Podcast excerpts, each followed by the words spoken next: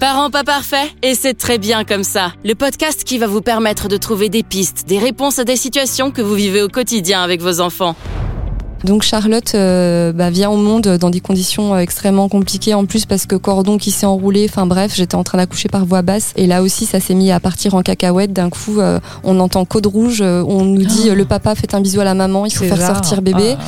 on n'a rien, rien le temps de comprendre. Moi, j'ai pas tout à fait le temps d'être anesthésiée parce que j'y suis après qu'ils avaient deux minutes. L'obstétricien avait deux minutes pour la faire sortir.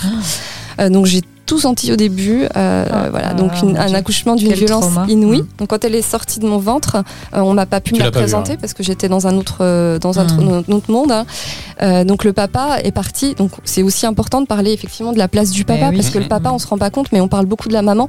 Mais le papa, il en prend plein, la, tronche. Nicolas, pour pas le nommer, se retrouve dans une salle à attendre sans savoir ce qui est en train de se passer, tout en sachant qu'on va mettre au monde un, bébé, mm. on ne sait même pas si elle va être viable en fait.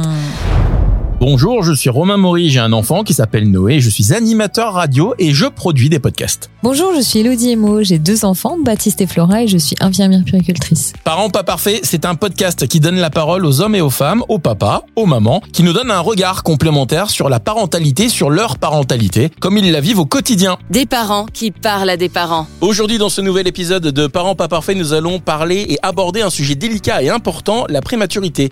Si vous êtes parent d'un bébé né prématurément, vous savez probablement à quel point cette expérience peut être bouleversante, mais aussi riche sous certains aspects. Dans cet épisode, nous allons parler de la prématurité dès la naissance. Nous allons parler des défis auxquels les parents sont confrontés lorsqu'ils ont un bébé prématuré, ainsi que les ressources et les soutiens disponibles pour les aider. Nous parlerons également des étapes cruciales que les parents doivent franchir pour s'adapter à cette nouvelle réalité. Nous aborderons également les difficultés émotionnelles que les parents peuvent ressentir. Pour ce podcast consacré à la prématurité, nous recevons Olivier et Aline, des parents d'enfants prématurés et bénévoles actifs dans l'association SOS Préma. Bonjour Olivier. Bonjour. Alors présente-toi aux auditeurs de Parents pas parfaits. Alors je m'appelle Olivier, j'ai 47 ans et je suis le papa de deux enfants qui sont nés trop tôt, Clémence et Raphaël. Puis pour t'accompagner, Aline que nous recevons. Bonjour Aline. Bonjour. J'ai 43 ans, j'ai deux enfants, euh, un de 19 ans qui est né à terme et ma petite Charlotte qui aura 5 ans en août et qui est née beaucoup trop tôt à 26 plus 4, c'est-à-dire à 5 mois et demi de grossesse en gros. Et pour m'accompagner évidemment, Elodie. Bonjour à tous. Quel honneur aujourd'hui, dis donc Romain. On fait ça bien quand même. Moi j'ai une première question Olivier. du coup, c'est des jumeaux, tes enfants? Ah non, pas du tout. Euh, moi, j'aime tellement la néonate que je les ai fait en deux fois. Euh, donc, euh, Clémence qui est née à 6 mois de grossesse, 28 et 4. Et Raphaël qui est né 4 ans plus tard, lui à 35 tout pile, c'est-à-dire 7 mois et demi de grossesse. Alors, quand on parle en 28 et 35, peut-être les parents vont pas mm. toujours comprendre, mais c'est en semaine d'aménorrhée, hein, généralement. Mais c'est pour dire qu'ils sont nés, oui, bien avant le terme. Le terme, c'est à partir de 37 semaines d'aménorrhée. Ça allait être ma question. Et jusqu'à 41 ans.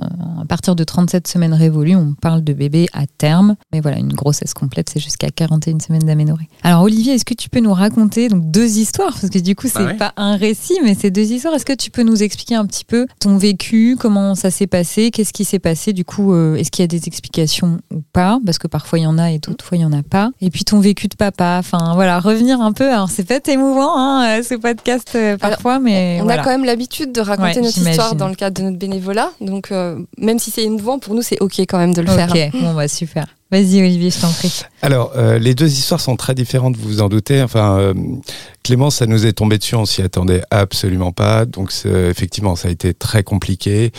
Euh, avec, euh, bah, je pense que j'ai ressenti ce que ressentent à peu près tous les parents euh, qui sont confrontés à la prématurité, c'est-à-dire qu'on bascule dans un, dans un monde qu'on ne connaît pas.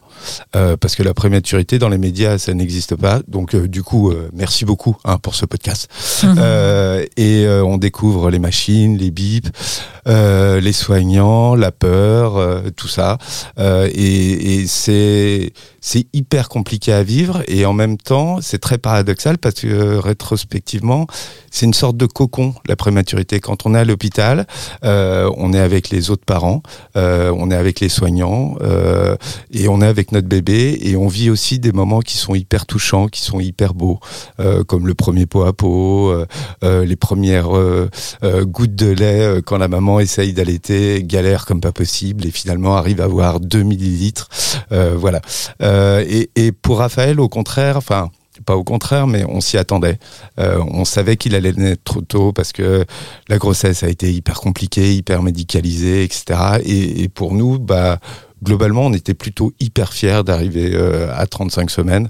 Euh, donc voilà, c'est deux histoires complètement différentes, mais mais voilà quoi, euh, c'est deux histoires de prématurité comme il y en a tous les jours en France, euh, un peu partout. Ce que j'allais dire, c'est vrai que 28 plus 4 ou plus 6, 28 Plus plus, quatre. 4, c'est pas la même chose que 35 semaines. hein. Ah non. Est-ce que tu peux expliquer un petit peu ça aux gens qui nous écoutent que bah voilà, on parle de prématurité, mais qu'il y a aussi des, des différences euh, quand même majeures entre ces deux termes-là? Alors, un bébé euh, qui naît à 6 mois de grossesse, euh, enfin Clémence en l'occurrence, elle faisait un kilo, ce qui, euh, pour la sage-femme, était plutôt un, un bon poids pour son terme. Le terme. Je, je te vois acquiescer, donc euh, moi je l'ai cru quand elle m'a dit ça, mais... mais C'est un bon poids, en effet, pour le Sur terme. le coup, j'étais pas hyper prêt à avoir un bébé de 1 kilo. Ouais, quand on sait que la moyenne c'est euh, 3, 3,5, c'est vrai qu'on se dit 1 kilo, hein, c'est une crevette. Parce quoi. que voilà, ce- en fonction de ce terme-là, en effet, c'est plutôt plutôt satisfaisant entre guillemets. Ouais. Mm. C'est ça.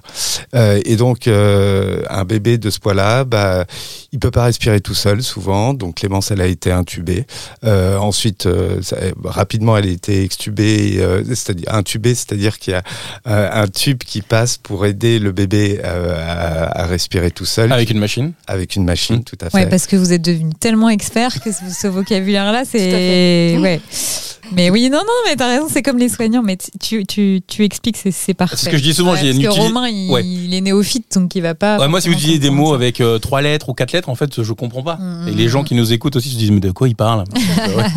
Donc, c'est bien d'expliquer parce que du coup, ouais, vous- c'est des, c'est des choses vous, qui vous parlent, mais aux gens. Et effectivement, c'est euh, quand, quand je disais qu'on bascule dans un monde totalement nouveau, tout ça, on, on apprend à le Oui, connaître. Le vocabulaire et tout ça, bien sûr. C'est ouais. ça. Il nous, il nous guide vachement justement pour euh, bah, comprendre tout cet univers médical auquel on connaît rien. Enfin, moi, j'y connaissais rien en tout cas. Et, et donc, effectivement, plus, euh, plus le bébé grandit, plus les supports respiratoires sont light, jusqu'à avoir des toutes petites lunettes qui pulsent un petit peu, euh, un petit peu d'air. Euh, et, et donc, donc, un bébé de 1 kg, il peut pas respirer tout seul. Il a des problèmes de rythme cardiaque, donc il fait des bradycardies. C'est pour ça qu'il euh, y a des, euh, des petits capteurs sur son corps. euh, Des petites électrodes, ouais, qui viennent capter les mouvements cardiaques, exactement. Voilà, pro- qui renvoie sur un scope, un écran euh, qui permet de mesurer euh, le rythme cardiaque. Ça va, etc., Romain. C'est assez bien expliqué là? Je pense que nos auditeurs comprennent si moi je comprends.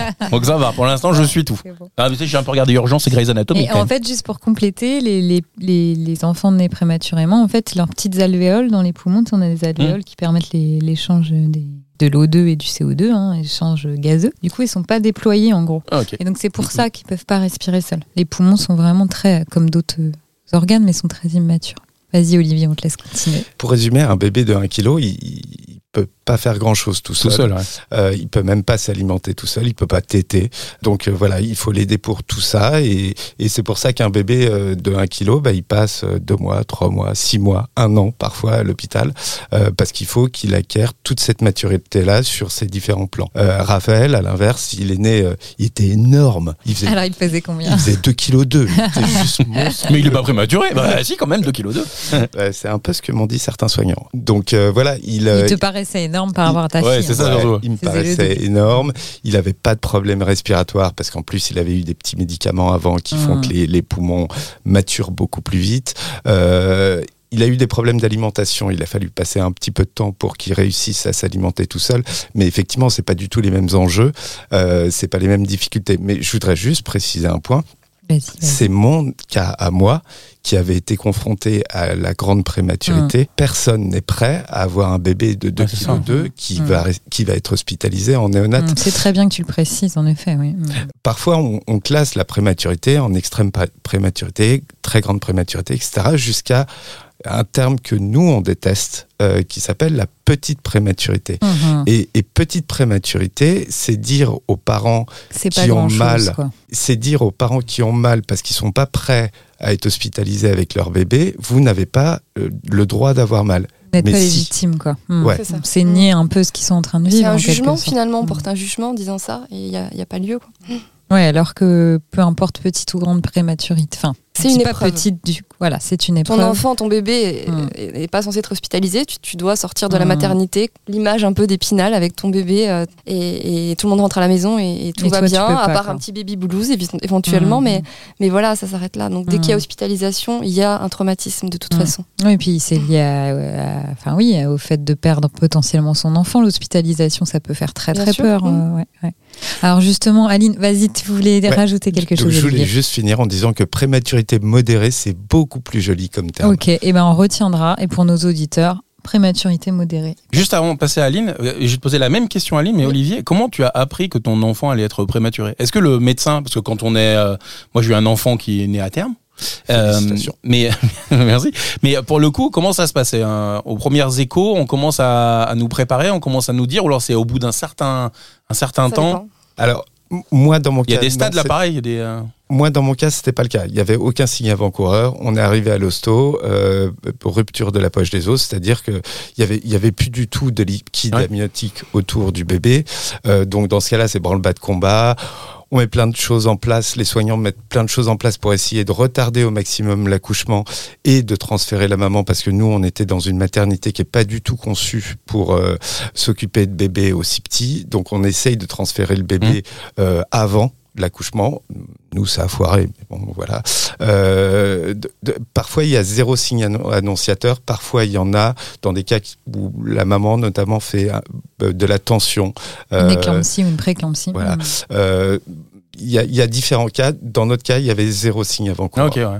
C'est intéressant de Dans le savoir du coup. Pareil, il y a du coup, Ouais. ouais, même, euh, même truc. Ok, bah passons à toi, Aline. Du coup, alors, comment ça s'est euh, Alors, euh, un moi, peu ton histoire. grossesse euh, tout à fait normale, euh, euh, à part le premier trimestre où voilà, euh, nausées, euh, etc., des petits désagréments qu'on connaît quand Envie on- de fraise à quand une heure du on- matin, enfin, la des choses classique. comme ça, voilà, normal quoi. On embête un peu le papa. euh, Jusque là, tout va bien.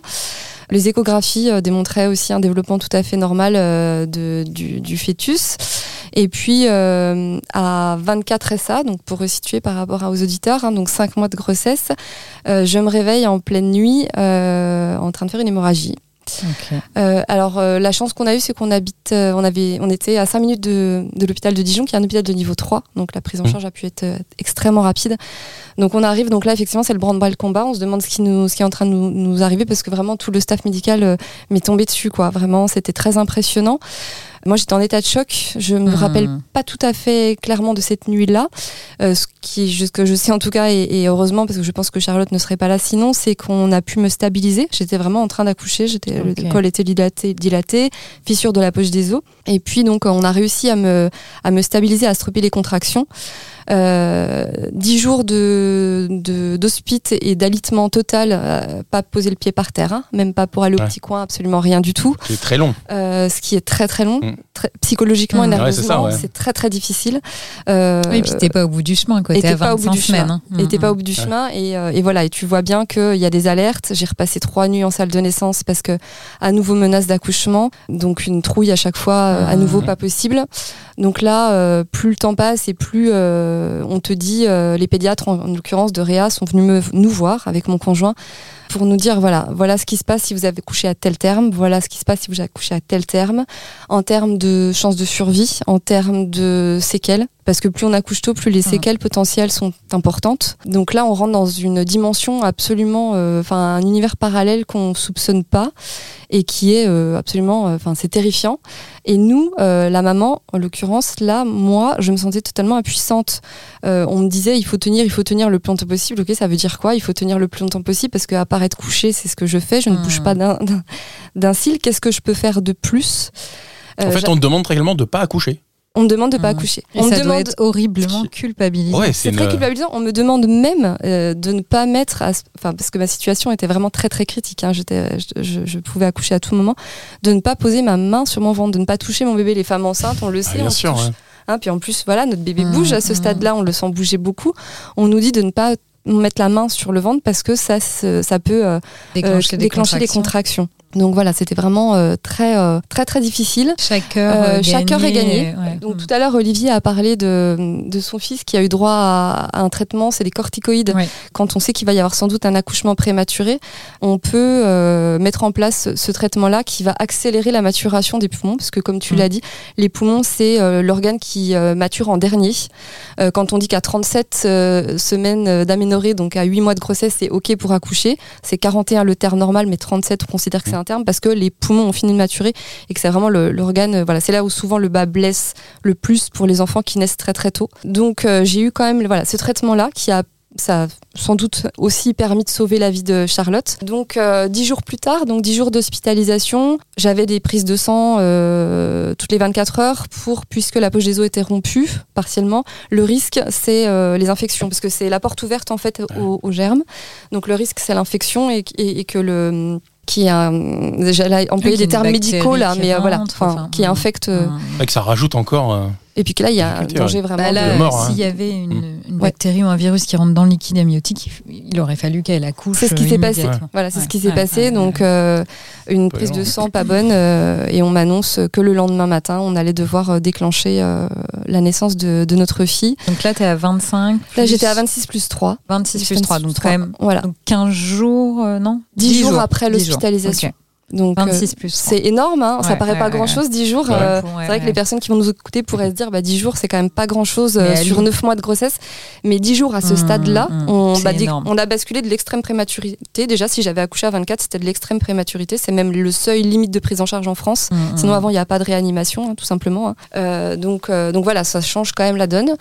Bon, on savait quand même que ça allait être euh, coton parce que c'est vraiment très, très, très, très, très- On est sur la très grande prématurité. Donc Charlotte euh, bah, vient au monde dans des conditions euh, extrêmement compliquées en plus parce que cordon qui s'est enroulé. Enfin bref, j'étais en train d'accoucher par voie basse et là aussi, ça s'est mis à partir en cacahuète. D'un coup, euh, on entend code rouge. on nous dit euh, le papa fait un bisou à la maman. Il faut faire sortir bébé. Ah, Euh, on n'a ri- rien le temps de comprendre. Moi, j'ai pas tout à fait le temps d'être anesthésiée parce que j'y suis après qu'ils avaient deux minutes. L'obstétricien avait deux minutes pour la faire sortir. Euh, donc j'ai tout senti au début. Euh, Ah, voilà, ah, donc une- un accouchement d'une violence trauma. inouïe. Mm. Voilà. Et puis euh, et puis moi après, eh ben j'ai pas pu voir Charlotte, ma fille, pendant 24 heures parce que j'étais euh, dans, voilà, médicalement c'était pas Ouais, possible. Donc le papa à cause est de allé la euh, césarienne, du coup Ouais, à cause de la Ouais. césarienne. Et puis, euh, j'ai ré- mal réagi à l'anesthésie, parce qu'il y a quand même eu une anesthésie. Mhm. Donc, j'ai j'ai pu la rencontrer 24 heures plus tard. Donc, quand elle est sortie de mon ventre, euh, on m'a pas pu Tu me la vu, présenter, hein. parce que j'étais dans un autre, euh, dans un, tr- un autre monde. hein. Euh, donc, le papa est parti. Donc, c'est aussi important de parler effectivement de la place du papa, oui. parce que le papa, Mhm. on se rend pas compte, mais on parle beaucoup de la maman. Mais le papa, il en prend plein, Plein la la tronche. Mais Ouais, oui. vraiment plein la tronche. Ouais, parce que je te coupe juste, mais déjà dans un accouchement normal ou quand il y a un code rouge, César, le père, il est là, il voit pas ce qui se passe. Ouais. Mais en plus là, Voilà. il y a danger pour la Voilà. mère et euh, danger Donc, pour l'enfant. conjoint, euh. Nicolas pour pas le nommer, euh, se retrouve dans une salle à attendre sans savoir ce qui est en train de se passer, parce qu'on n'a pas le temps de lui expliquer à ce moment-là. En plus, voilà, tout en sachant qu'on va euh, mettre au monde un, un bébé, on ne sait même pas si elle va être viable en fait. Mm. Donc ça rajoute, on a fait un empile, une espèce d'empilement de trauma nous en ce qui nous Mhm. concerne, et, et ce n'est que le début. Donc euh, ça c'était la naissance, Bah, installation en réa, elle a été intubée, elle a respiré toute seule quand même. Elle pesait combien du Elle coup, pesait elle 740 grammes. 30 cm. C'est- donc, euh, hallucinant de se dire qu'il y a des enfants qui naissent. C'est- Enfin, ça- en termes, c'est même pas imaginable, ouais, euh, Pour quelle les taille ça fait. en fait, ouais. c'est- t'as l'impression C'est d'avoir un, un petit, un petit oisillon qui est tombé du nid, quoi, euh, C'est que, tu tiens dans ta main quasiment. Euh, Enfin, alors pour le coup, qu'on n'a pas le droit de tenir dans nos mains, évidemment, on n'a même pas le droit de le toucher au début. C'est vrai qu'on a du mal à s'imaginer quelle taille ça fait, tellement c'est petit. Bah, Bah, 30, 30 cm. centimètres, C'est rikiki, quoi. c'est Bah, on invite les gens à prendre un, un centimètre Voilà, et c'est ça. C'est- incroyable. Ça, paraît, ça paraît, en tout cas moi qui ai travaillé en néonat et qui pris en charge des bébés d'environ 500 grammes pour les plus, c'est ça paraît extrêmement fragile. Oui. A cette Et, c'est et tu te dis même, moi, la première fois que je l'ai vu, je me suis dit, mais comment c'est possible que, que ça vive? Pardon ça. pour le Mm. terme. Mais en fait, c'est pas. On imagine le bébé, hein, 3 kg, 3 kg Mmh. 5, tu le disais Ouais, ouais. tout à l'heure, hein, c'est Mmh. un peu la norme. Euh, là, tu vois un bébé de 740 grammes et qui fait 30 cm. C'est pas tout à fait. euh, Il y a quelque chose de déshumanisé, en fait. Tu Mmh, comprends mmh. pas bien. En plus, le trauma, voilà, t'es dans un état de, euh, de stress post-traumatique, faut le tu dire. n'es pas préparé à ça. Voilà. Et Donc, t'as l'impression d'un truc pas abouti, mine de rien. Complètement, oui. oui, Ouais, complètement. c'est ça qui est- Ouais, ouais, qui est dur, hein. ouais, tout à fait. Première rencontre 24 heures plus tard en ce qui me concerne. Euh, J'avais très peur de cette première rencontre. On parle Ah ouais. souvent du- de l'attachement, en fait, à ce Mhm. bébé-là qui n'est pas le bébé fantasmé et rêvé. Exactement. Ça peut être compliqué pour certains parents. On le, on le voit, nous, quand on va dans les services, euh, dans le cadre de notre bénévolat. On le voit aussi avec certains de nos collègues bénévoles pour, lequel- pour lesquels ça a pu être très compliqué. Euh, en ce qui me concerne, ça a tout de suite été ma fille, parce qu'en fait, elle a eu un petit mouvement des pieds que j'ai reconnu qu'elle faisait dans mon ventre. Comme si elle me disait, c'est bien moi. Ah, Euh, et mon conjoint, euh, lui-même, euh, aussi, le- le- l'attachement et l'amour a été ressenti de manière immédiate. Ça a été notre chance. Ça Mhm. nous a beaucoup aidé, ça. Mhm. C'est très, très important. Parcours du préma, le parcours du préma, du très grand préma, on sait qu'il va être jalonné de- d'un certain nombre de difficultés. On t'accueille en réa en te disant, alors, on ne se projette surtout pas. En fait, hein. Et va bonjour, déjà- hein. Pardon, voilà, bonjour. Bonjour et bienvenue. C'est les- alors, je vais te Euh, couper Aline parce ouais. que du coup, tu vas répondre à toutes les questions qu'on a Ouais. coup. et puis on reviendra après sur Olivier. Euh, là c'était l'histoire de votre naissance, on va revenir après au fur et à mesure sur Justement, quelle posture ont eu les soignants? Qu'est-ce que vous retenez? Parce que alors on dit toujours, hein, il y a des soignants plus ou moins bienveillants, plus ou Mm. moins à l'écoute. Vous avez retenu quoi comme ambiance? Alors, Olivier, je te laisse répondre. Sur la communication et sur Qu'est-ce que tu as hein. ressenti du coup? Enfin voilà, c'était c'est quoi? Ça C'est même pas en fait euh, les- attitudes, c'était quoi l'histoire? C'était quoi l'ambiance? C'était vous êtes imprégné de quoi? Là, pour le coup, je pense que je parle au nom de la quasi-totalité des parents de Préma. Euh, nous, on est d'abord hyper reconnaissants envers les soignants. Enfin, ces gens-là. C'est important de le dire. Ce sont Non, nos héros, en fait. Hein, Ouais, bien vraiment. sûr, hein. Euh, nous, on n'a pas attendu à, euh, mars 2020 pour applaudir à 20h. hein. Mmh. Euh, les soignants ont sauvé nos bébés. Et c'est euh, ce qui nous motive aussi dans notre action bénévole, et c'est ce qui nous motive aussi parfois aujourd'hui à les titiller. Parce Mmh. qu'on veut Mmh. qu'ils aillent encore plus loin, qu'ils soient encore mieux, encore plus forts. Pour répondre à ta question, enfin, moi j'ai été accueilli par une infirmière qui s'appelle Valérie, qui est devenue une amie, qui est sortie de son service pour m'accueillir. Euh, ce que j'ai trouvé extrêmement Mmh. fort comme geste. Euh, elle, elle, elle a été une personne hyper importante pendant toute l'hospitalisation pour nous. Et, et les doudous de Clémence, qu'elle a encore aujourd'hui, s'appellent Doudou Valou. et c'est pas par hasard. Ouais. C'est parce que, C'est elle qui a donné. euh, Non. non. vous avez, mais vous avez raconté l'histoire. oui, mais euh, les, les, soignants, il y a plusieurs figures de soignants qui sont aujourd'hui devenus des amis, des copines, etc., qui ont. euh, quand je disais tout à l'heure qu'il y a certains très très beaux moments euh, en néonat ou en réa, c'est beaucoup de beaux moments avec ces soignants. Euh, qui sortent pour dessiner une petite fleur euh, autour du nom de, de Clémence, euh, voilà, qui ont eu des attentions qui encore aujourd'hui nous touchent énormément. Mmh. Euh, donc, enfin, je vois qu'Aline Ah oui. inquiète parce qu'on n'entend pas Je forcément. Que faire euh, ouais, ouais, je suis complètement d'accord avec Olivier. Nous, on avait même des, des soignantes, des fois, surtout la nuit, euh, les, les filles qui étaient en charge de, de notre fille la nuit, qui écrivaient dans un carnet avec lequel on Mm. est reparti à la fin de l'hospitalisation pour laisser une trace et puis pour euh, humaniser Mmh. euh, cet univers euh, qui est si anxiogène pour les parents. Avec les bips, avec les scopes, Ouais. avec les alarmes. C'est vrai que les Ouais. parents qui n'ont pas eu d'enfants prématurés se rendent peut-être pas compte, mais c'est un, un milieu dans lequel tu rentres où il y a Mm. des alarmes tout le temps, des bips tout le temps. Donc ça, ça peut, euh, ça Et la- crée une Et la mort ambiance qui rôde, pardon, Et la, mort qui rôde en fait. hein. En, en réa, la, la mort est partout. Mmh, mmh, À tout instant, ça peut basculer quand on est en réa. C'est hyper euh, difficile le boulot des soignants en réa ou en néonat euh, parce que au-delà de tout ce qui est technique, etc., il faut qu'ils s'adaptent constamment à des parents qui sont très très différents. Euh, nous, on était hyper demandeurs de tout comprendre, de, de tout analyser, savoir le nom des médicaments, ce que c'était, etc., etc. Et, et j'ai observé notamment le comportement de Valérie, mais de plein d'autres soignants. Mmh. Av- Avec nous, ils avaient compris qu'on voulait ça. Ouais, votre Donc- fonctionnement, vos Donc demandes, vos voilà, besoins. ils nous faisaient le laïus tous les matins, etc. Et avec d'autres parents, c'était pas du tout ça parce que ces, ces parents-là n'attendaient pas ça. Mmh. Et je trouve que c'est vraiment ce qui fait la richesse euh, du rôle des soignants en réa et en néonat tout particulièrement, euh, c'est de savoir s'adapter à des parents qui sont constamment différents. Mmh. Et, et, euh, Aline et moi, on intervient par rapport, parfois en école de pierre, en école d'auxiliaire, et parfois on nous demande ce que pensent les parents vis-à-vis de ça. Et souvent, on, on est obligé de leur répondre, bah, On en fait, ça pas, dépend des parents. Ouais. Mais c'est ce qui fait la richesse du- des Mhm. soignants euh, que de s'adapter à des parents qui sont constamment différents. Et moi, je, ouais, ça, ça me parle ce que tu me dis, parce qu'il y, avait des, il y a des parents qui vivent le trauma de manière plus mutique, c'est-à-dire qu'ils se renferment dans une. Voilà, c'est un mécanisme de défense aussi d'aller se recroqueviller un peu. Donc, oui, il y a des jeunes parents très tournés vers l'extérieur qui. Pour qui ça c'est très rassurant d'avoir euh, voilà le détail des traitements comme tu dis et puis d'autres alors parfois pour les soignants c'est même plus difficile les parents qui se recroquevillent parce qu'il faut aller à- faut aller avoir accès. Mm. Que des parents qui vont être euh, plus a juste à répondre, quoi. expansifs, Mm. bah en tout cas le lien est plus facile à les tirer, tu vois. Aline, du coup, toi, tu rejoins beaucoup Olivier. Oui, euh, tout à fait. Moi, je, je garde que de bons euh, souvenirs. C'est un- un peu étrange de dire ça. euh, de, des personnes qu'on a rencontrées, évidemment, euh, et Olivier pourrait le dire aussi. Il y a des soignants avec les- lesquels on a eu moins d'atomes crochus, mais ça, c'est la nature humaine qui est ainsi faite, en fait. C'est une histoire de feeling. Et puis, parfois, peut-être euh, des personnes qui sont, euh, qui manquent un petit peu de psychologie. Et, et voilà. Et ça, c'est. euh, on en- maladresses, quoi. Voilà.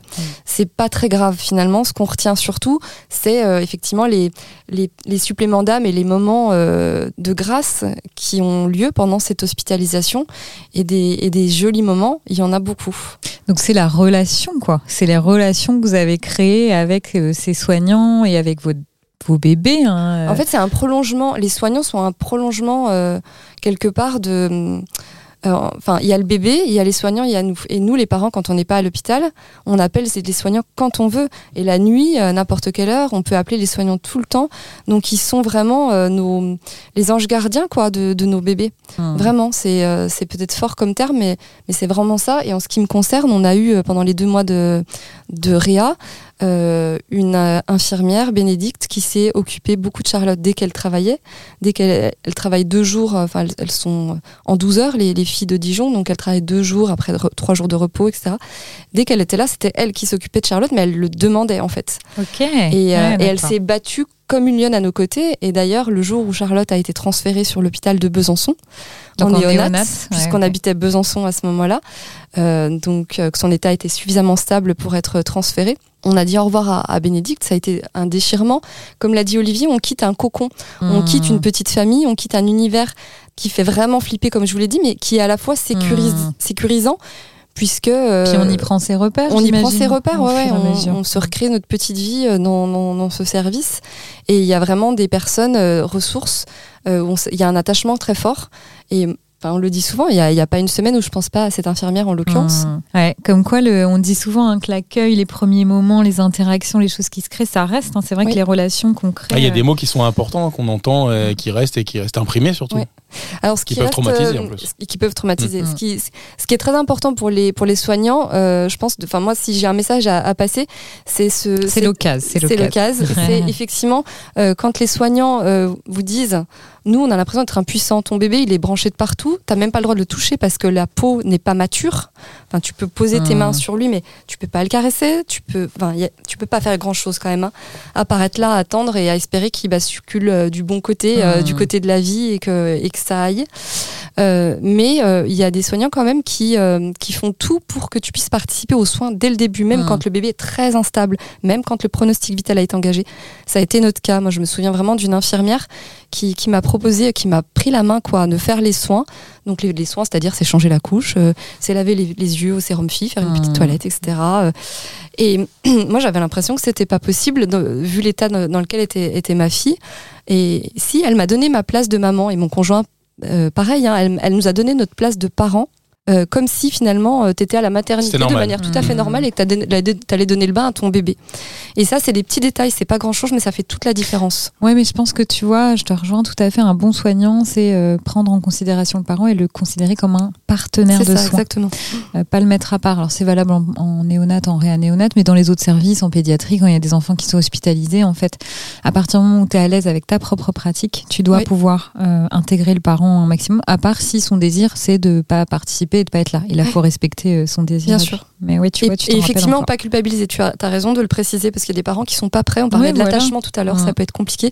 Donc, faut quoi? Accompagner les parents. Et là, il y a la psychologue dans le service aussi qui, qui joue son rôle. Mais euh, ne pas surtout pas culpabiliser, mais en tout cas permettre de le faire. Voilà, permettre de le faire, laisser une porte Ouais. ouverte. Il y a eu le retour à la maison ensuite. Comment ça s'est fait? Oui, le parcours a été long, mais euh, il va falloir faire une petite transition. Ouais. euh, euh, du coup, ce cocon, tout. Alors après, Aline, peut-être que tu veux revenir sur la néonate et la réa, la différence entre les deux, j'imagine, hein, peut-être. Euh, peut-être ça n'a pas été pareil, hein, ce transfert dont tu nous as Alors, parlé. Pas forcément. Je voulais juste préciser que, que Charlotte a fait un arrêt cardiaque à une semaine de vie et que pendant trois semaines, son pronostic vital a été engagé. Et euh, voilà, on a failli la, la perdre à plusieurs reprises. Donc c'est vrai que nous, le, euh, l'arrivée à la maison, elle- elle- on a pu la projeter euh, de manière très Tardivement. tardive. Ça, ça a Mhm. été, le parcours a été extrêmement long. Mm. Ça a duré combien de temps en tout alors Quatre l'hospitalisation mois. de Charlotte? Quatre mois. Ouais. ouais. C'est quatre mois sans faire de projet au final? Alors tu À commences fin à en faire des projets ouais. quand même euh, quand, Ouais, mais- quand tu arrives en néonate. Quand tu quittes Mhm. la réa, là tu te dis T'as bon, eu combien de temps de réa? Euh, Combien de deux mois de néonat? réa et euh, un mois et trois semaines de néonate. D'accord. Quasi moite-moite, quoi. Ouais, Ouais. c'est ça. Donc les deux premiers mois, pas de projection Non, tu peux pas. facile, quoi. Non.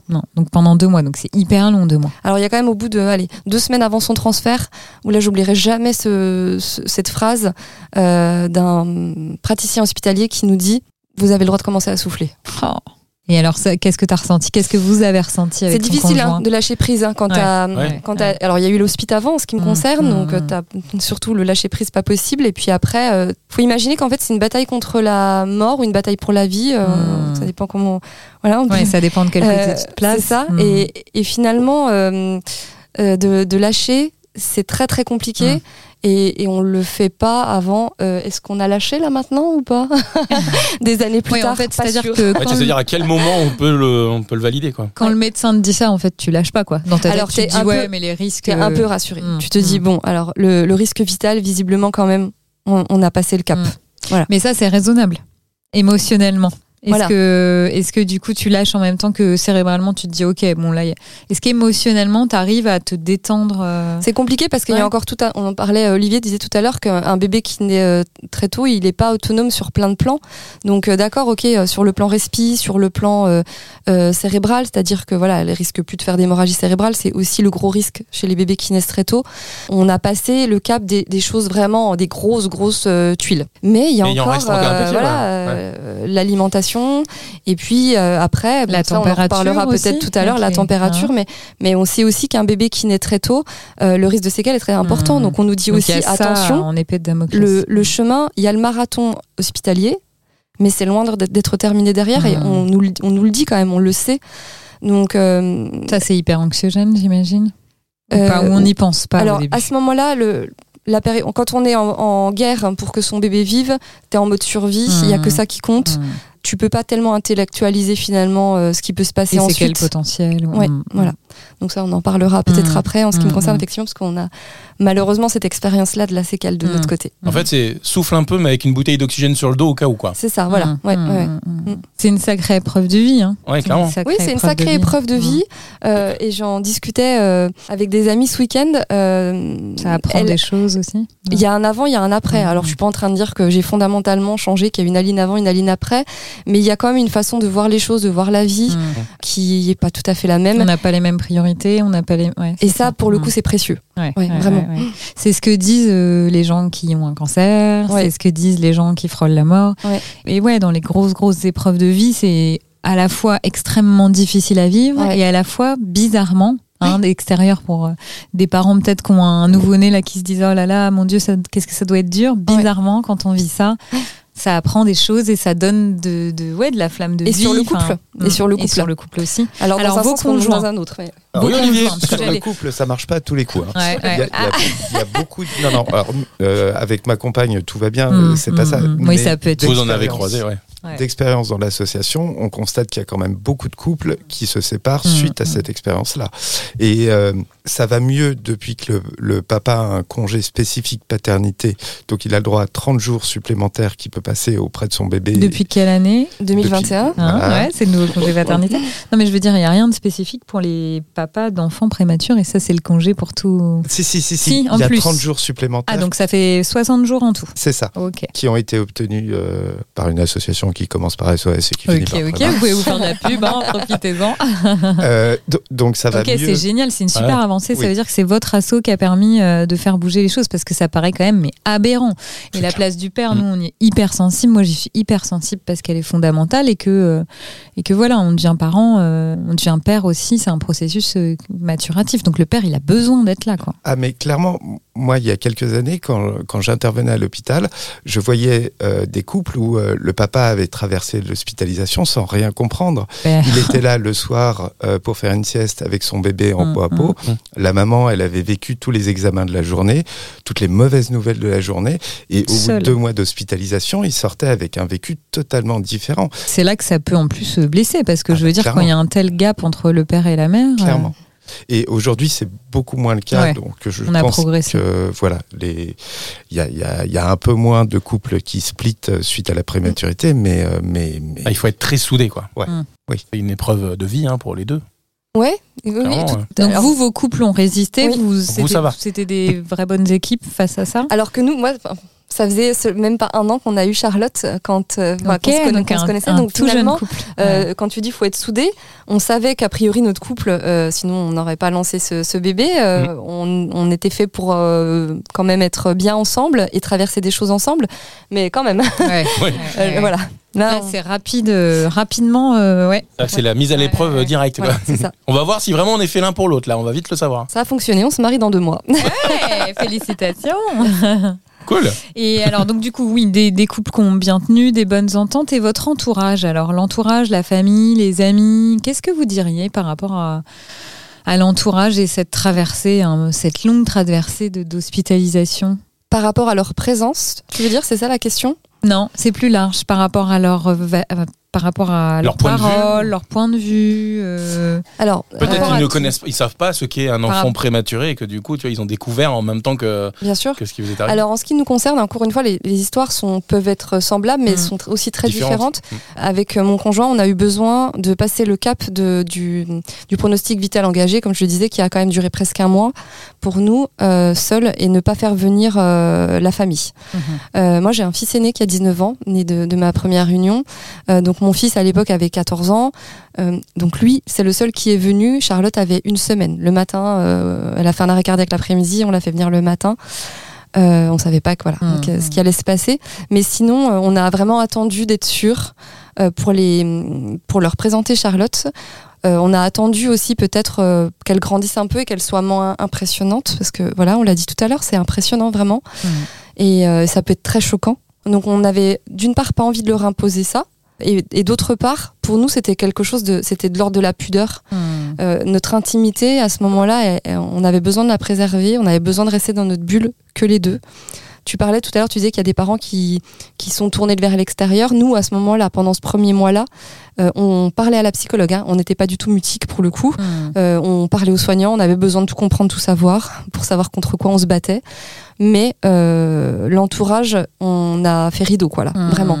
On avait toute notre, notre énergie était vraiment euh, destinée à, à accompagner Charlotte et vraiment on voulait les préserver peut-être à tort peut-être que voilà si- s'ils entendent l'émission j'espère ils ont intérêt Euh, voilà ils vont me dire bah non mais nous on aurait aimé en fait peut-être euh... ils me le diraient pas comme ça parce qu'ils ont Mhm. respecté tout à fait pour le coup euh, ils ont été hyper à l'écoute et bienveillants et ils ont respecté notre besoin et notre façon de De voir les choses. voir et de, Mhm. de vivre la chose alors en ce qui nous concerne après on a on a la chance d'être très bien entouré que ce soit amis famille ça a été vraiment c'est très précieux Mhm. de, quand on traverse une épreuve quelle qu'elle soit de toute façon euh, d'être entouré ça paraît bête à dire hein, mais c'est Bah vrai quoi Euh, Bah c'est oui. euh, autant de, de piliers autour de, de soi qui va permettre des fois de, de se poser un peu quoi et puis d'être épaulé quand il y a le retour à la maison enfin on en parlera Bah après oui. mais, euh, Mhm. c'est pas rien oui Bah oui, non, c'est un grand changement. Et toi, Olivier, de ton côté, un entourage soutenant? Alors euh, oui, mais euh, on n'a on n'a pas fait euh, un choix aussi drastique qu'Aline, mais nous on a choisi euh, de ne communiquer qu'avec euh, nos parents respectifs. Euh, tout le reste de la famille. Pas les frères et sœurs, juste les parents respectifs. Alors,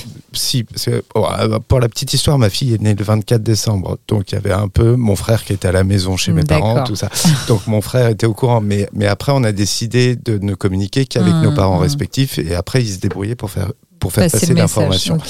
Euh, on avait très peur euh, d'être confronté à des gens qui ne comprendraient pas ce qu'on était en train de vivre. Et c'était le cas. Ils ne comprenaient pas. Mhm. Euh, alors, nos, nos parents ont été euh, hyper cool. hein. Pour le coup, ils n'ont pas eu de, de parole à côté de la plaque, etc. Ce qui arrive très très souvent, malheureusement. Nos parents ont été géniaux, mais pour la petite anecdote, euh, euh, il y a euh, un an et demi, je crois, euh, euh, il y a ma belle-mère que j'aime. Et c'est pas une vanne. Je l'aime vraiment. Non, mais il le précise quand Elle même. s'appelle comment ta belle-mère? Alors son surnom c'est Mamicha. Mamicha? Oui. C'est marrant, c'est le mes enfants appellent euh, euh, ma mère comme ça Mamicha. C'est rigolo. Mais Bref. attends, attends, vous vous connaissez peut-être. Non, on se connaît pas, on n'a pas la même mère, mais, c'est rigolo.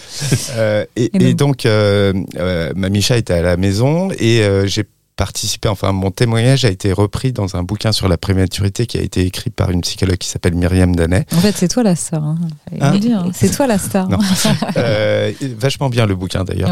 Et le bouquin était à la maison et elle commence à lire euh, ce bouquin, je la vois feuilleter, etc. Et puis à un moment, je lui dis, euh, euh, qu'est-ce que vous en avez pensé, etc. Elle me dit, ah, mais je savais pas que vous aviez vécu tout ça, quoi. Hmm. Et Ouais. c'était 6 Ouais, 7 ouais, ans après la ouais. naissance de Clémence. Et, et encore aujourd'hui, elle découvre des choses sur la prématurité. Et c'est normal parce qu'encore une fois, la prématurité, ça On n'en n'existe parle pas. pas. Euh, personne n'en parle. Ça Alors plus largement, je dirais que tout ce qui est lié au bébé, au tout petit, on tait beaucoup de choses. hein. Je pense au syndrome du bébé secoué. Je pense à et il y, a un- il y y a des vraies choses à faire, mais la prématurité évidemment en fait partie aussi. Ouais. On n'accorde pas assez de d'importance au, au bébé parce qu'il s'exprime pas, parce qu'on a un point de vue. euh, voilà, quand on sait que dans les années 70 Ouais. on opérait J'étais les nouveau-nés à cœur ouais. ouvert, bah oui parce que c'est tellement choquant. C'est ouf de dire ça. En ouais. fait, de se soir, dire mais- qu'il y a, euh, alors c'était il y a 50 ans quand même, on opérait à cœur ouvert des nouveau-nés. Aujourd'hui, ça nous paraît mais inconcevable, tu vois. Et si je peux rebondir là-dessus, il y a euh, alors un bébé prématuré, quasiment tout le temps, il n'est pas capable de pleurer. Euh, En et- plus. Et, du coup, un bébé prématuré, c'est hyper compliqué à comprendre euh, quand on est parent parce que on n'a pas les clés. Mais les clés, elles existent. euh, et il y a une philosophie de soins qui s'appelle le NIDCAP, qui est pas que une philosophie. Hein. Scientifiquement, c'est démontré. ils ont publié des méta-analyses dans tous les dans tous les coins. Ça, ça fonctionne. Et le, le NICAP, le principe, c'est d'apprendre aux parents à observer leur bébé. Donc, on a des soignantes qui sont formées Qui viennent expliquer aux parents que euh, quand le bébé fronce un petit peu euh, euh, les sourcils ou le coin de l'œil, ça veut dire qu'il est dans une situation d'inconfort et qu'il faut arrêter les soins. Mhm. il faut juste le laisser peinard pendant quelques temps. Quand il commence à friser autour de la bouche, ça veut dire qu'il va pas tarder à avoir la dalle.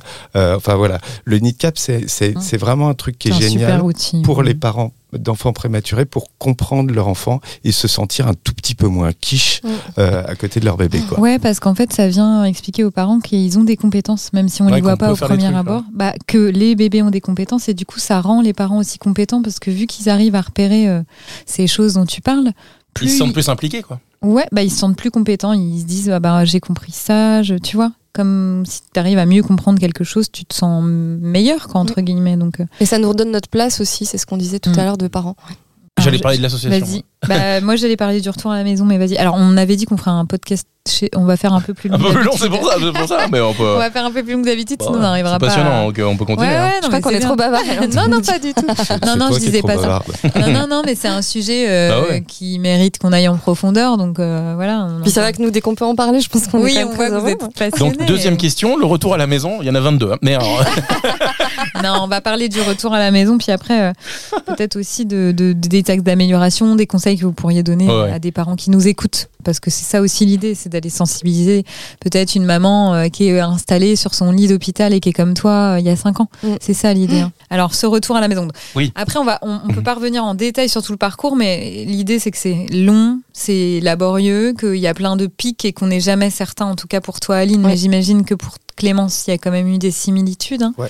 Et que, euh, ouais, c'est un long parcours, un- enfin, même un parcours du combattant, et que encore aujourd'hui, et vous allez nous en parler, il y a des choses qui peuvent euh, poser souci, entre guillemets.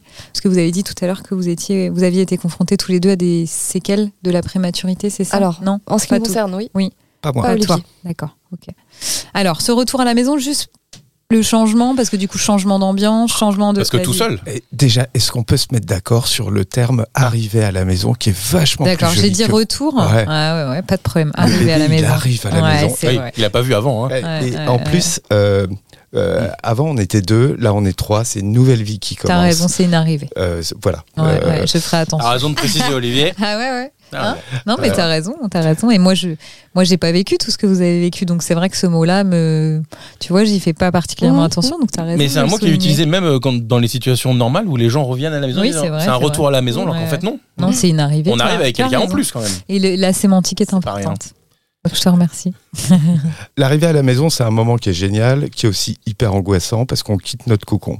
Euh, euh, quand on est en néonate, on lève le petit doigt, euh, il y a 12 blouses blanches, euh, roses, enfin, t- toutes les couleurs qui débarquent. Euh, et là, on a, on a plus d'amis. Euh, on est tout seul à la maison. En plus, euh, on n'a pas le droit de, de voir du monde. euh, parce que nos bébés sont hyper fragiles. Euh, on porte des masques, etc., etc. Il faut être hyper Ah, vigilant. Il y a une logistique bien précise et Ah ouais, bien dédiée. ouais, ouais. Alors en plus, là, comme niveau c'était des bébés de l'hiver, en fait. hein. Ouais. On est arrivé à la maison. euh, Donc il y a tous toi, les virus, euh, la bronchiolite. C'est ça. Voilà. Donc douche de bétadine quand on arrive à la maison. Enfin, j'exagère un tout petit Tout peu. un mais, protocole en tout mais, cas. mais ouais, il faut être hyper vigilant. On a zéro vie sociale. On est vraiment tous les trois. C'est c'est hyper flippant. C'est génial. Et, euh, et tout de suite après, il faut rebasculer euh, dans le milieu hospitalier parce que nos bébés, il faut les suivre. Hmm. Euh, alors. Ça dépend des régions. Il y a une vraie inégalité territoriale en France là-dessus. Euh, mais euh, en Bourgogne-Franche-Comté, on a plutôt la chance que les systèmes de suivi fonctionnent bien. Euh, donc, euh, bah, on a des rendez-vous à l'hôpital très régulièrement. Euh, on va au CASP, qui est euh, une unité para-hospitalière où, il y a des psychomotriciens. Ouais, Sienne, Sienne. Sienne, Sienne. Sienne, Je- ouais. je- J'en ai jamais rencontré des gars. Euh, des orthophonistes, des C'est des kinés. métiers de femmes, tout ça. Hein. blouse blanche, blouse rose, mais bref. C'est ça. Ouais. euh, qui euh, qui bah, qui vérifie que le développement de notre bébé est cohérent ou pas. Euh, S'il faut mettre des- en place euh, un suivi plus spécifique, etc., etc. Donc ouais, l'arrivée à la maison, C'est lourd. c'est lourd et c'est pas fini quoi. Euh, les, les- euh, Aline parlait du marathon. euh, Effectivement, quand on arrive en réal, les, les, les soignants nous parlent d'un marathon et ils ont raison. hein. Mais eux, ils voient juste un 3000 mètres. Hmm. Euh, nous, il nous reste tout ça derrière. Derrière, ouais. Euh, c'est à la fois hyper rassurant, mais en même temps, bah, il faut se les tanner, tous Mmh, ces mmh, rendez-vous-là, euh, qui sont parfois difficiles, euh, mais, mais on, le sait, on le fait parce Est-ce que, que, vous avez eu des soutiens psychologiques l'un et l'autre, papa et maman? Est-ce que vous avez eu des congés Du coup, à quel moment vous avez repris le travail? Quel âge avaient vos bébés moi, j'étais en congé de création de boîte, donc ma boîte, elle a juste attendu. En fait. Stand-by. Ok. T'as repris Ça, le boulot au peux, bout de c'est bien. combien de temps Du coup, ta fille avait quel âge Euh, un an. Ok. Un an. Donc vous avez une période où vous pouviez être tous les deux, Ouais. euh, enfin tous les trois, hein, mais ouais. Et toi, Aline Alors non, moi, en ce qui me concerne, euh, il a repris le travail. euh, Charlotte avait trois semaines, un mois peut-être. Ok. Euh, ouais, un mois. Le, le pronostic en vital n'était plus Ouais, engagé. hein, voilà. Mm. Et puis ensuite, il avait gardé ses, son congé de naissance pour la et, et quelques congés pour l'arrivée à la maison. Donc on a été ensemble pendant euh, trois semaines. Euh, une fois qu'on a pu, euh, qu'on a eu le ticket pour euh, pour sortir de l'hôpital. Mm. Et moi, j'ai repris le travail euh, il y a quelques mois. D'accord. Et donc elle a 5 ans bientôt Elle aura a eu 5 ans en août. 5 ans, Voilà, donc ouais, elle a ouais. 4 ans et demi. ouais. Mm. Puisque bah, premier hiver, en fait, hein, on n'a pas le droit de le mettre en garde ni collective, ni nounou, ouais. ni. euh, Ça peut se comprendre après. ouais. Et puis, en, voilà, en ce qui nous concerne, après, des difficultés et des, des diagnostics euh, divers et variés sont tombés. Euh, donc, on a fait ce choix. On a eu cette chance aussi matériellement de se, pouvoir se poser la question. Euh, donc, je suis restée euh, auprès de Charlotte euh, pour l'accompagner au mieux dans son parcours médical qui a été vraiment. moi, j'avais un agenda avec deux ministres. Je dis j'avais parce que ça va un peu mieux aujourd'hui, parce que Charlotte est scolarisée en classe spécifique, Ulysse maternelle dédiée aux troubles des fonctions motrices. Donc sa rééducation, j'en parlerai peut-être après, se passe Bah, Sur son temps scolaire. parler tout Ok. de suite peut-être de quelles Ouais. ont été du coup pour toi euh, les, les, les complications, enfin les complications ou les séquelles. hein, on parle Oui. de séquelles. hein. Oui, Mm. c'est ça.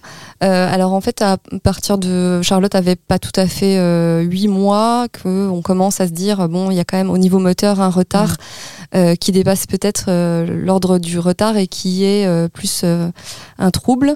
Euh, donc on a commencé les, rendez-vous. Alors il y avait une prise en charge, comme l'a dit Olivier. On peut choisir, c'est pas une obligation. Euh, on nous propose en tout cas, avant de quitter la néonate, euh, de contractualiser avec le CAMS. Donc le CAMS, qui est donc un centre d'accompagnement médical. Euh, pour des psychologiques. Merci. Euh, pour détecter, euh, ju- c'est jusqu'au de la naissance jusqu'aux 3 ans de l'enfant, pour détecter euh, précocement justement d'éventuels euh, Retard, retards, ouais. troubles, euh, Au niveau quel qu'il soit. hein. Voilà, euh, Ouais, c'est au sens ouais. large. Donc évidemment, nous on a dit bien sûr, euh, on va pas partir dans la nature comme ça avec une petite puce qui est née euh, sitôt euh, sans euh, sans la sans la faire suivre. Donc euh, kiné deux fois par semaine, psychomote une fois par semaine, psychologue, euh, voilà. Donc ça a permis de pas perdre de temps euh, et d'être très rapidement dans une prise en charge qui était adaptée pour elle par rapport à son à son handicap qui est, bah, elle a une lésion cérébrale en fait, hein, du fait de la très grande prématurité ou du fait de son arrêt cardiaque à une semaine de vie, comme je disais, puisqu'il y a eu réanimation. Euh, ça, on ne le saura jamais, puis quelque part, euh, ça changerait mieux. pas beaucoup. Vaut mieux pas savoir, ouais. ouais, ouais, je pense. La maladie de Charlotte, c'est une maladie neuro- neurologique qui s'appelle une dystonie généralisée. Euh, donc, c'est la commande musculaire, en fait, qui est euh, parasitée, qui, le- les messages envoyés par le, le cerveau aux muscles est, est parasité. Donc, elle n'a pas le contrôle de ses mouvements. Euh, elle a des mouvements qui sont involontaires, euh, qui sont euh, des postures anormales, voilà. Donc avec une invalidité à plus de 80%, elle ne tient pas assise, elle peut pas manger seule. Évidemment, pas de quatre pattes, pas de marche. langage difficile, c'est en train de venir, mais c'est voilà une rééducation longue avec l'orthophoniste, c'est difficile. Donc on est sur un handicap très lourd. Mm. Euh, donc euh, en ce qui me concerne, zéro regret du coup de ne pas avoir repris le travail et d'avoir pris ce temps euh, avec elle, pour elle, pour nous, pour l'équilibre familial. Je dis aujourd'hui que mon couple va bien, mais on se dit aussi euh, avec mon conjoint que peut-être que les choix qu'on a faits ont été les bons à un moment donné aussi. Euh, après, je, je mets une parenthèse par rapport à ça. J'ai tout à fait conscience par rapport aux gens qui nous écoutent éventuellement qu'on n'a pas toujours la possibilité de faire comme on veut hein, et que parfois on est obligé d'aller travailler tous les deux. euh, voilà. Donc euh, dans notre malheur, on a quand même eu des, des choses facilitantes. Hmm. Donc ça, c'est le cas. Donc voilà. Donc au- aujourd'hui, Charlotte, oui, est en situation de handicap, mais je le dis toujours, Olivier le sait, parce qu'on intervient beaucoup ensemble. Euh, ça peut paraître pas drôle quand je le raconte, c'est pas drôle, mais c'est une petite fille qui va bien, qui est heureuse de vivre, c'est un soleil, euh, et, euh, et on, on- elle nous emmène avec elle en On fait. sent que dans- c'est un soleil pour toi. Enfin, Ouais, pour- complètement pour nous, oui, ouais, oui. ouais, ouais. et Olivier qui la connaît euh, va le confirmer. Euh, donc on est une famille heureuse et épanouie euh, avec euh, une particularité qui est celle du, du handicap chez l'enfant et, et des inquiétudes par rapport à l'avenir, etc. Bien sûr. Mm, mm, mm. Mais, mais la vie est belle malgré tout. Voilà, je voulais quand même le Mm. dire, ça c'est important. Merci pour ton témoignage. Et, et ouais, hein, je confirme, Charlotte, c'est un soleil, c'est impressionnant. Mm, mm. Enfin, c'est elle- une leçon de vie pour tout le monde. euh, Mm. voilà, euh, tout le monde nous le dit. C'est moi la maman, bien sûr. Je parais pas très objective là, mais Oui, c'est bizarrement. vraiment, euh, bizarrement, mais c'est le retour qu'on a vraiment. Mais ça arrive souvent hein, de dire ça de- d'enfants qui sont porteurs de handicap et de dire mais c'est ouais des rayons de soleil Ouais. quoi. Ils ont plus de Un vie truc en parfois, plus, ouais. ouais, C'est ouais, ça, oui, ouais. tout à fait. Ils perçoivent les choses tellement peut-être différemment Oui. aussi de nous. hein. Comme tu disais, ça a remanié les priorités de ma vie, ça a remanié la manière dont je voyais la vie. Oui. Et ouais, on peut comprendre que quand on traverse ces épreuves-là, tu vois, nous, Mm. moi j'essaie de m'imaginer, mais je ne peux pas euh, totalement me mettre à votre place, puisque ouais, je pense qu'il y a des choses qui, qui, qui se racontent, qui, qui voilà, ça se partage, on peut On peut sensibiliser. s'imaginer, mais, mais- on après peut le vivre. on s'imaginer, peut pas. mais il y a que quand tu vis que tu que Mais, tu mais c'est comprends pour ça que nous, pour nous, c'est si important de prêcher la bonne parole. Bah ouais. euh, Mm, que mm, ce soit en témoignant comme on peut le faire aujourd'hui Mm. ou dans d'autres euh, circonstances, mais que ce soit aussi en allant à la rencontre des parents dans les services, tout à fait. euh, en allant euh, dialoguer avec les soignants, justement, Mm, parce mm. qu'effectivement, tant qu'on l'a pas vécu, Bah on voilà. peut être dans l'empathie la plus la plus totale.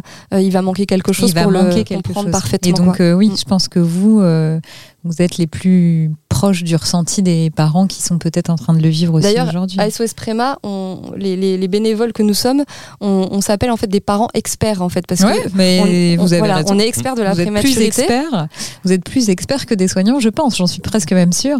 Mais euh, moi, qui, qui est très amie avec Aude Lafitte, euh, qui a eu, euh, qui se bat, qui a lancé la campagne sur le syndrome du bébé secoué, elle est plus experte que moi Mhm. sur le syndrome, puisque bah, on- quand on vit les choses, déjà, on a envie de tout savoir, tout comprendre, euh, voilà. Et puis, euh, puis, on se documente tellement, on s'informe tellement. Et en plus, vous, vous, vous investissez dans une association. euh, dont c'est le voilà la prématurité c'est ça s'appelle SOS Préma donc, Oui. donc On va en parler même. comme Ça. Faites une parenthèse de pub pour parler de SOS Préma. Tant qu'à faire, bah non, mais c'est l'occasion ou Ouais, jamais. Qu'est-ce que vous auriez envie de dire sur SOS Préma Qu'est-ce que vous, alors au-delà de peut-être faire des actions pour euh, pour euh, expliquer euh, dans les euh, dans les maternités, qu'est-ce que vous faites euh, exactement en plus Alors, euh, déjà. euh, Il va me corriger, il va me corriger. Ah non, non, non, non c'est tout à fait ça. Non, mais la- l'asso, elle est relativement ancienne. Elle a euh, 16 ou 17 ans maintenant. A- c'est Charlotte Bouvard qui l'a créé, Ouais, c'est ça. qui était elle-même maman d'enfants prématurés. C'est exactement ça. Et le leitmotiv de l'asso, c'est euh, tous les bénévoles sont des parents euh, d'enfants prématurés. C'est notre seule légitimité Mmh. quand on va dans Mmh. les services. Euh, et quasiment tout, enfin tous les euh, salariés du siège sont aussi des parents d'enfants euh, prématurés. Euh, c'est hyper important euh, et euh, c'est une asso qui est hyper scientifique. Euh, tout à l'heure, je parlais du NIDCAP. Mhm. On veut surtout pas être une, une association de parents qui sautent sur, la, sur leur siège en disant on va être présent auprès de notre bébé. Ça n'a juste aucun sens. Euh, ce message-là, il n'est pas audible par les soignants. Nous, ce qu'on veut, c'est Pourtant, il pourrait l'être. hein, Excuse-moi, mais il pourrait tout à fait l'être. Ouais. On- mais, mais il l'est d'autant plus que scientifiquement, on a, prouvé. on a démontré que Mhm. le pot à pot, euh, Mhm. l'allaitement maternel, la présence parentale, euh, ça améliore le devenir de nos bébés. Donc il y a, il y a, y a zéro doute, quoi. il y a zéro question à se poser. Mhm. Donc oui, à l'assaut, notamment, on soutient beaucoup euh, les parents avec un numéro vert, etc., en intervenant dans les services. Euh, moi, moi, il y a un truc qui me choque parce que tout le monde est d'accord sur le fait que les parents d'enfants prématurés doivent être présents auprès de leur bébé. Euh, c'est, je connais pas un seul hôpital en France, je crois qu'il y en a pas un seul, hein, où les chambres des bébés prématurés sont plus grandes qu'à la ouais. maternité. Pourtant, sont plus grandes. Grandes. Ouais, Grandes ouais, qu'à la ouais, maternité. ouais, ouais. pourtant, notre durée de séjour, Et plus longue. c'est un mois, trois mois. Mhm. C'est, c'est pas trois jours. hein. Est-ce que ça sera envisageable que ce soit des chambres avec des lits euh, où les parents puissent dormir dans la chambre ou Ah. j'en sais rien moi? Il y en a quelques-uns. Euh, à l'hôpital de Dole, notamment, il y a trois chambres parentales. Parce que pourquoi pas en fait? Ah non, ben, si. ça, Oui. pa- ça- ça paraît logique et pourtant euh, ça n'a paru logique à Hum. personne Hum, pendant hum. 50 ans. Hum, hum. Euh, et aujourd'hui, on commence à dire, l'assaut porte vachement ça. Euh, on, on fournit des fauteuils de transfert pour que les bébés qui sont qui naissent soient transférés en pot à pot vers le Vers Mm. la néonate. On fournit, on, on finance des fauteuils lits pour que les parents puissent dormir. Voilà, parce que euh, nous, on est vachement attachés, euh, notamment à la charte du, euh, du bébé hospitalisé, Mhm. qui prône le zéro séparation. Ben oui. Scientifiquement, Ah bah, il c'est faut aller vers ça. Mm, mm. Ouais, Voilà. puis la relation d'attachement, euh, en effet, quand tu dis que tu avais été séparé pendant 24 heures de ton bébé, Mm. bon, peut-être que dans cette situation-là, c'était impossible de faire autrement parce que tu n'étais pas en état de. de... J'en sais rien, je sais Ouais. pas. Mais en tout cas, dans la, ouais, dans la majorité des cas, en effet, on peut encore faire plus parce que Bien sûr. il y a des séparations qui peuvent être très dommageables. Oui. Et oui, pourquoi pas des lits Bah écoute, euh, c'est ça peut-être votre prochain euh, mettre des lits, des couples, des lits de couple, parce qu'il faut Ça et le existe, père et la certains, mère. hein. certains services, a des Ouais. hôpitaux, ça existe. Ouais, hein. ouais. Donc, euh, c'est pas encore très on à sent, Strasbourg. alors, on, mais- on sent que ça tend vers ça gentiment quand même, hein, quoi. Ouais. Mais par contre, le chemin est encore très très Ouais, très long. ouais, parce Euh, que j'allais dire, même en mater, c'est en... enfin voilà, quand il y a un père qui est en calbute dans la chambre, il y a les soignants qui vont dire ah qu'est-ce que Je vois pas du tout de quoi tu parles. Donc Moi, on- je serais pour on un est- jacuzzi dans la chambre. on Je est, peux me permettre. non, là, tu vas, Vu qu'on parle du débat là. non, mais je veux dire, ouais, je me dis en clairement parce qu'en fait, euh, en plus, si on rend les parents experts, si on rend les parents partenaires de soins, Autant aller au bout du truc. ouais, ouais. ouais. Bah ouais. Et quoi d'autre du coup, Olivier Alors, quelle autre requête? Déjà, là, si on fait ça, Si on fait ça, c'est quand même pas mal. euh, Si on fait pas ça, on mal. sera là. Les pas mal. parents, on les place j'avoue, au cœur des choses. J'ai une question. Qu'est-ce que la société, alors au-delà des lits, hein, qu'est-ce que la société elle fait pas encore, ou en tout cas insuffisamment parce que vous êtes une asso? On est d'accord, hein moi quand je parle de société, je parle au sens large, je Mhm. parle l'État, je parle des médias, je parle de... Qu'est-ce qu'elle fait pas encore la société pour, euh, pour faire avancer suffisamment les choses? Ou qu'est-ce qu'elle devrait faire davantage? Bah, on parlait plus de, Bah, communiquer de, cette- déjà, de la ouais. Vous êtes invité hein. sur des médias nationaux? Charlotte Bouvard, elle est invitée régulièrement sur les médias nationaux Pas plus que ça pour parler Alors- de tous ces sujets-là? régulièrement, on va pas, on va pas s'énerver. Hein. Euh, je- on, on intervient de temps en temps, mais mais ça reste. Il n'y a jamais eu de grande soirée prématurité euh, pour parler de tout ça, quoi. Non. Il y a, il y a- je vais pas donner le nom, mais il y a une émission sur la natalité euh, qui passe, je sais plus sur quelle chaîne du câble. Là, euh, ça commence par Baby, il y a Boom derrière. Ah ouais, ok, Euh, d'accord. à chaque fois qu'ils parlent de la prématurité, leur- la vision, elle est complètement déformée. Quoi. ouais. C'est du Mm. grand n'importe quoi. Ça a pas l'air très grave. Ça, je, C'est euh, ça. je dis ça avec Ouais. euh, beaucoup de distance, mais euh, ça a pas l'air très. Ça va. Mais c'est exactement ça, Boom, quoi. Bah ouais. Ah ouais, d'accord. Baby... Bah ouais, ils en ont même tourné un ici. Non, non, je suis étonnée, je suis étonnée, je suis étonnée Bah que ouais. tu regardé Baby Boom. D'habitude, c'est les femmes enceintes qui Non, non, si, si, ouais, j'ai regardé Baby Boom, ouais. Bah ouais. Tu vois souvent le père euh, assis très, très, enfin vraiment très mal dans une pauvre chaise en train d'attendre. euh, Tout le monde s'en fout de lui. Toi, t'es beaucoup en victimisation du Bah, père. parce aussi, que je- hein. Moi, j'ai bah, un peu un autre point de vue. Bah, c'est normal. mais, euh, bon, C'est pour ça qu'on fait ce podcast. pour le coup. Et- Alors Baby Boom. Alors bon, vas-y. Alors Bah, Tartine. vo- Voilà, non, mais euh, enfin, la vision est complètement déformée de la prématurité. Ça n'a juste aucun Ouais. sens par rapport à ce qu'on a vécu. Enfin, et et, euh, et, et, et oui, je rejoins Aline. Il faudrait vraiment qu'on qu'on qu'on parle plus de la prématurité, et qu'on avertisse les parents que le risque qu'il existe. Mhm. Euh, euh, Il y a 8% des naissances en France, c'est des naissances prématurées. Bah, 8%, C'est beaucoup. Bah, quand c'est hein. beaucoup. Mmh. C'est Euh, presque une naissance sur 10, quoi. Bah voilà. Et quand on en parle avec des, enfin, avec le monde de l'obstétrique, que ce soit les sages-femmes, les gynécos, etc. Souvent, on, on nous rétorque, bah ouais, mais on a peur de faire peur aux parents. Et mais je- il vaut mieux Ah être oui. au courant. Mais ça, c'est. Alors, c'est valable pour la prématurité et tellement d'autres choses. Bien il sûr. vaut mieux savoir à l'avance. Plutôt que de découvrir euh, oui, dos au mur. Enfin, ouais. C'est- C'est c'est comme devenir parent. On dit pas que c'est super dur, mais si, il faut le dire, justement. Parce que sinon, tu le découvres et tu te prends une claque. Typiquement, en ce qui me concerne, je savais pas que c'était des contractions ce que je ressentais Ah depuis ouais. un mois. Ouais, ouais. Je m'écoutais peut-être pas suffisamment. Ou La douleur, ok, il y avait une douleur, mais je, je croyais que c'était ma fille qui bougeait beaucoup Ouais, tu vois. et qui me faisait mal. Euh, J'avais le monito, j'étais hospitalisée donc euh, pour euh, menace d'accouchement euh, prématuré et le, le- le- un monito avec une sage-femme, euh, donc enregistrement euh, des contractions, etc. et du cœur du bébé. Là, elle me dit là, là, vous allez avoir une contraction. Et là, je, je senti prends la vague arriver de- Ouais, je prends vraiment. Et là, je prends cher parce que je me dis, mais en fait, je le lui dis d'ailleurs, mais en fait, ça fait à peu près un mois que je Ouais. que je ressentais ça tous les jours. Donc Ouais. si on m'avait, si, Si on nous disait davantage, voilà, bah attention, Mm. euh, si vous avez ce genre de sensation, à ce terme-là, vous devez pas avoir Bah mal oui. quand votre bébé bouge, quoi, ou se Mm. retourne à la Ouais, fin. toi, oui, tu savais pas. pourquoi pas, mais euh, mais pas à ce terme-là. Qui peut faire culpabiliser du coup. Ouais, alors j'ai eu la chance de pas être là-dedans. Il y a eff- effectivement, c'est Ça peut ça, ça arriver. pourrait hein. être euh, l'objet d'une Mm. autre, d'un autre Ouais. podcast. Il y a Mais beaucoup de parents qui culpabilisent, Mm. ça n'a pas été mon cas. Euh, donc oui, plus on en parlera et plus on diminuera effectivement euh, les risques et, et en sachant que la prématurité, il y en aura de plus en plus parce que euh, grossesse tardive, Mm, mm, mm. parce que la prise en charge, finalement, ouais, la modernité euh, permet et les progrès de la médecine permettent euh, bah, de faire naître des bébés euh, qui n'auraient pas été viables avant, donc euh, mais qui sont des prémas. À quand, à quand une grande soirée débat du coup sur la prématurité sur une grande chaîne hein? Ce serait peut-être ça en plus des lits parentaux, les deux axes à développer. Faut que vous le soumettiez à Le Charles zéro séparation. Ouais, ouais, ouais. Tenez-nous au non, mais courant. une grande soirée pour euh, parler de tout ça parce que zut quoi, Mm. 8%, Ouais. 8% de naissance Ouais. et on n'en parle pas plus que ça, c'est pas normal.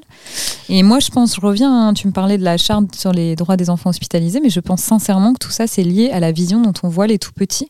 Euh, J'en suis intimement persuadée à la place qu'on leur laisse dans la société. Donc je pense que vu qu'on va leur laisser, j'ose l'espérer, de plus en plus de place, et aux parents qui les accompagnent évidemment et qui les soutiennent, on, peut espérer ça. Euh, une toute dernière question, s'il y a des parents qui nous écoutent, quels conseils ou qu'est-ce que vous auriez envie de leur dire? Euh, Soit par des mots-clés, soit des petites phrases. Enfin, qu'est-ce que... Qu'est-ce que vous voudriez leur transmettre? S'il y a des parents qui sont là en néonat, en réa, ou, ou qui traversent des moments difficiles ou pas, ou qui se questionnent, enfin voilà. Qu'est-ce que tu voudrais leur dire, Aline, toi? Alors moi je, moi je pense que déjà c'est de d'exprimer ce qu'ils ont à exprimer, vraiment, de pas rester avec euh, un sac à dos rempli de cailloux, mais vraiment beaucoup beaucoup trop lourd parce qu'il va falloir tenir dans la longueur. Première chose, et il va falloir euh, être capable de prendre soin de soi à certains moments. Alors quand le quand on est encore dans, dans vraiment dans le feu de l'action en réa et que on sait pas si notre bébé va vivre, on peut pas prendre soin de soi clairement. Mais moi le conseil que je donne aux parents que je vois quand le cap justement euh, voilà du principe vital est, est passé, euh, je leur dis il va y avoir à un moment donné l'arrivée à la maison. Euh, donc là si euh, vous arrivez complètement cramé à ce moment-là, c'est pas fini derrière. Nous pour illustrer ça, avec mon conjoint, euh, deux semaines avant que notre fille, euh, on ait l'autorisation de, de l'amener avec nous, on s'est offert 24 heures. On s'est barré 24 heures dans une Mhm. euh, petite chambre d'eau toute mignonne dans le Jura, au milieu de nulle part. Euh, et on n'a même pas culpabilisé. Et voilà, et je pense qu'il faut s'autoriser aussi à se dire, bah, aujourd'hui, je me sens pas prêt. On parle du zéro séparation, ce qui est, Mhm. voilà, effectivement, c'est le nerf de la guerre. Et, euh, et on milite pour ça. Mais on milite aussi pour, écoutez-vous, ne culpabilisez pas. Aujourd'hui, vous êtes crevé, vous avez besoin de faire autre autre chose, aller prendre l'air, Faites-le. marcher dans, dans les bois, euh, mais faites-le parce que si vous allez bien, vous, euh, vous tiendrez mieux le coup pour votre bébé et au final, tout le monde s'en, s'en sentira le, sens- se sentira mieux. Je vois beaucoup, beaucoup de parents qui, qui s'obligent en fait finalement. euh, Mmh. par à, devoir. à- ouais. voilà, à être de être 8 fort, heures du ouais, matin à 20 heures Mhm. dans le service. Si c'est comme ça qu'ils le vivent bien, et voilà, très bien, mais s'ils sentent qu'ils ont, ils ont besoin un peu de s'échapper quelques heures, ils ont le droit, quoi. Ce ne sont pas des Remplir, super-héros. Ouais. puis remplir son propre vase pour prendre soin des autres, c'est aussi valable pour ça. hein. Mieux on est avec soi-même, mieux on peut. Enfin, plus on peut donner après. Mais vas-y Olivier. Ouais. Il lève le doigt. C'est mignon. Euh, ouais, moi je voudrais revenir sur ce que tu disais tout à l'heure sur parents partenaires de soins. Euh, euh, Il y, a, il y a une bonne façon de prendre conscience de ça pour les parents qui sont aujourd'hui en néonat ou en réa. Euh, C'est que ce sont les personnes qui connaissent le mieux sur Terre leur bébé, personne d'autre. Hein. Euh, c'est- hyper important qu'ils en aient conscience pour prendre leur place au sein de l'équipe, avec l'équipe, à côté des soignants. Il y, a zéro euh, confrontation. C'est ch- chacun est expert dans son domaine et les parents sont experts de leur bébé. Voilà. Et les deux expériences vraiment Complémentaires. euh, sont, sont hyper importantes à, à mettre ensemble pour que les bébés sortent plus vite de néonat, euh, avec moins de risques des séquelles, etc., etc. Ensemble, on va plus loin. Grand corps malade. C'est ça On mettra un petit extrait. C'est l'adage, c'est un adage africain. Seul on va vite et ensemble on va plus loin. On mettra un extrait en fond, tu vois, ça va être bien ça. De Grand Corps Malade Ouais, ça pour peut être finir. pas mal. Un grand, grand merci pour votre témoignage. Bah, soutenez. SOS Préma, voilà. Ah, Est-ce que vous avez un site on internet peut justement faire pour Ouais. soutenir SOS Préma Euh, alors ouais, il y a un site internet sosprema.com. Euh, euh, Il y a plein d'infos d'ailleurs pour les soignants et pour les parents. Euh, N'hésitez pas à y aller, adhérez à l'association, soutenez-nous. Plein de gens qui font des défis solidaires sportifs pour récolter des Est-ce que vous serez à la course des héros euh, le 18 juin à Paris? Alors nous non, mais on a beaucoup de nos camarades SOS bénévoles qui sera bien sûr, bien sûr. ouais. 18 Ouais. juin. Mais on a une bénévole, une copine euh, qui est à l'hôpital de Coulommiers. Ça ne dit rien à personne, c'est en seine C'est ce fromage Euh, Ouais. ouais. On sent les gourmands. là. Euh, qui, est à l'hôpital de- qui intervient à l'hôpital de Coulommiers, qui va bientôt, euh, bah, en fin de semaine, commencer un tour de la Bourgogne avec son mari et son fils ou sa fille, je ne sais plus. Euh, donc voilà, n'hésitez pas à aller la voir, à la soutenir, à l'encourager. Donc en fonction. Alors attends, parce que c'est du podcast. En fonction du moment où ça va être écouté, Ah ouais, ça sera peut-être soit terminé. ouais, ça sera terminé. Ça sera, mais je pense, pas grave. Elle aura fait un tour elle de la fait. Bourgogne. euh, Ah, c'était pour magnifique. Il a été super beau. Voilà, ils ont récolté vraiment beaucoup d'argent. Abonne- Abonnez-vous à nos réseaux, ça Aussi permet de suivre euh, l'actualité de l'association. Euh, Facebook, Instagram. euh, Instagram. ouais. On mettra les liens dans la description du, du podcast, comme ça les gens pourront directement euh, vous contacter si besoin et Voilà. euh, vous soutenir, je l'espère. Un grand merci à Merci vous. à vous deux, pour, euh, Aline. Ces Merci. récits euh, ouais, très très riches Bah, merci à vous. Merci. C'était trop cool. pour nous aussi.